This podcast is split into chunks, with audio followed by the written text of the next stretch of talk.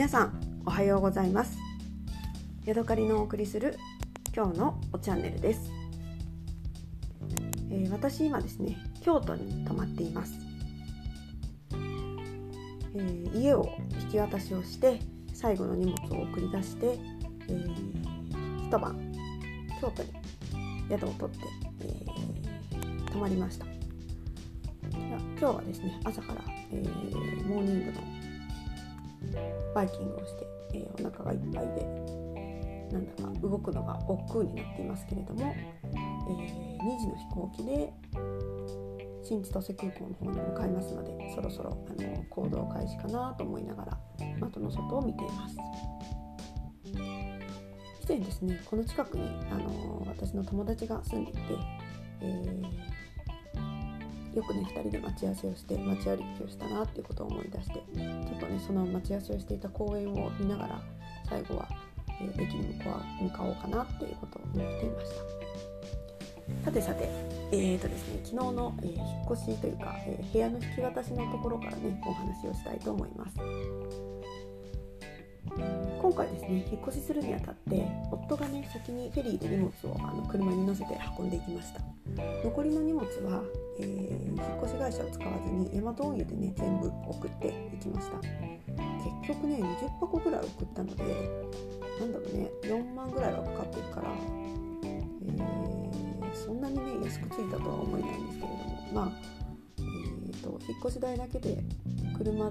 動かしたのも合わせて、まあ、10万にはいってないかなと思うのでそれなりに、えー、節約はできたかなと思っています。そしてですね今回の退去にあたってちょっと一つね心配なことがありました。クッションフロアの床に、えーとですね、タイヤを直置きしてたんですね。そしたらそこにですねくっきりとタイヤの跡がついてしまって絶対にこれはねあのなんか高い費用請求されるんじゃないかと思ってねヒヤヒヤしていたんですけれども、えー、業者さんというかその賃貸の会社が来る前にいろいろ調べてみたら、えー、6年経っていると部屋の壁紙とか床っていうのはね減価償却がゼロになってもうあとはオーナーさんの負担になるんだそうです。そしてその私が汚してしまった床っていうのは、えー、私が引っ越してくる時にはもうすでに使っていた後のものだったんですね。私の家はね不思議なことにかあの床のクッションフロアが2種類ありまして、えー、多分あんまり使ってない部屋はねあのとなんか何年も前に貼った、えー、床材のままそして、えー、リビングとかキッチンとかよく動く方はあの、まあ、10年ぐらい前に変えたのかなっていうような感じの床になっていました。で壁にもねあのタイヤのこううっすら跡がついてしまったんですけれどもそこもあの、まあ、6年経ってるのでオーナーさんの負担だっていうことが、えー、言ってもらえたので今回はクリーニング費用とそれから、えー、畳の表替えで、えー、全部でね6万円ぐらい、まあ、5万円か6万円ぐらいで済みそうな退去費用になりました。めでたしめでたしはい、えー、そこからねちょっと問題がありまして私ね最後にあの5箱送るものがあったんですね。でヤマト運輸に、えー、午前中の集荷を頼んでましてでいつ来るかないつ来るかなと思ってね待ってたんですよ。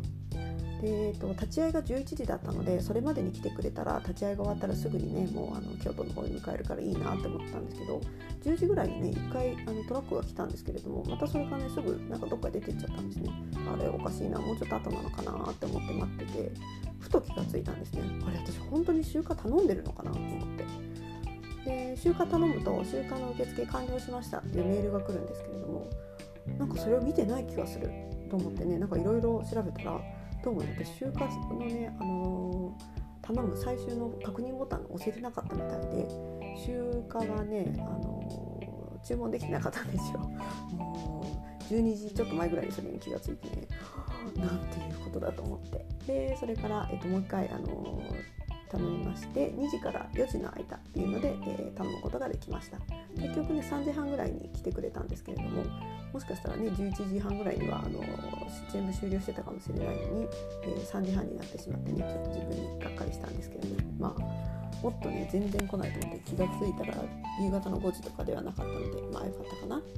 えー、不幸中の幸いです。ただね4時間のロスをしたということで、自分的にはすごいねなんか嫌な気分なんですよね。で結局、えー、京都の、ね、宿に着いたのがもう夕方5時ぐらいでした。で最初は、えーとね、まずサウナに入ってでそれから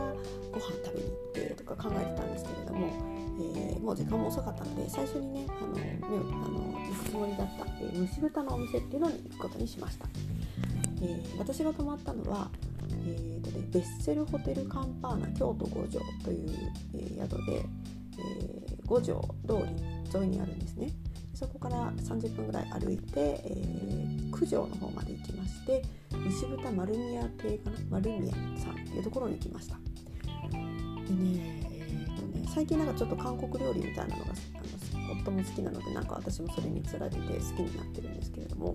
えーと蒸し豚とそれから豚足とマッコリを頼みました。全部で1300円でした。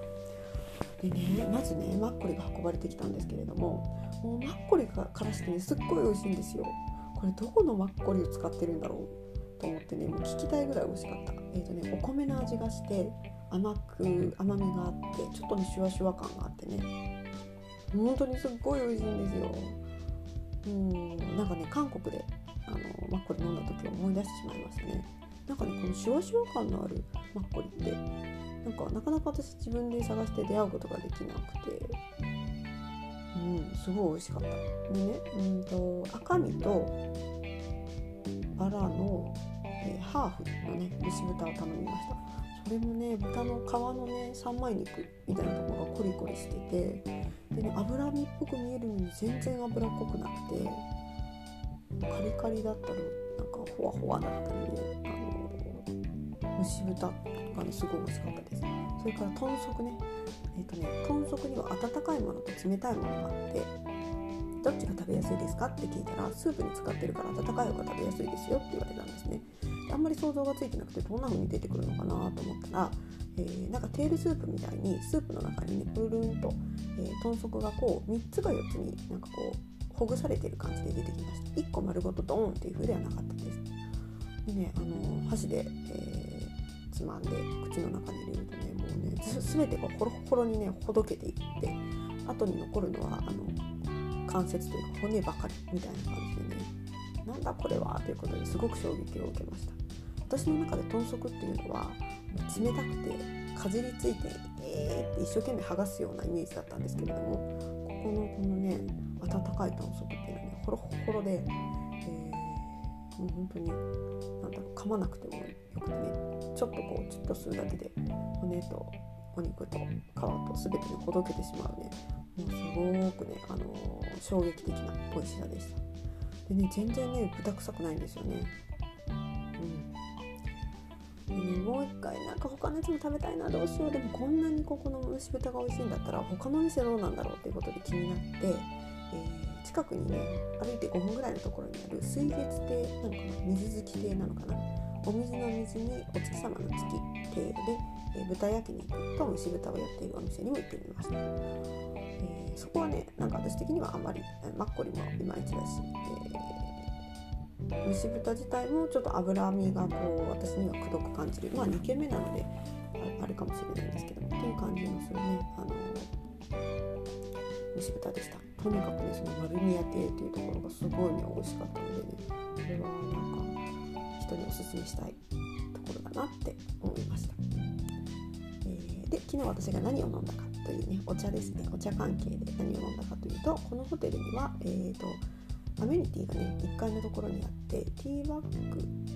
とか、えー、コーヒーがね、あの、ウェルカムドリンクみたいな感じで飲み放題で置いてあるんですね。そこからほうじ茶と紅茶をのティーバッグをもらってきて飲みました。普通のほうじ茶と普通の紅茶ですけれどもなんかね妙に紅茶が美味しく感じました。はい。とね京都の水ってねまずいね。水道の水がまずい。私自分の住んでいた滋賀のお家もね水がまずいなって思うことがあったんですけども京都の水の悪さがねびっくりですね。で私6年生の時に、えー、京都に修学旅行に来てあまりの水のまずさにびっくりしたんですけどもあれあの時と同じ気がするみたいな。ねこの30年40年で京都の水の美味しさって全然進化してないのかななんてことを考えてしまいました。はいというわけでねあの京都の夜のご飯についてお話ししました。また次回お会いしましょう。さようなら。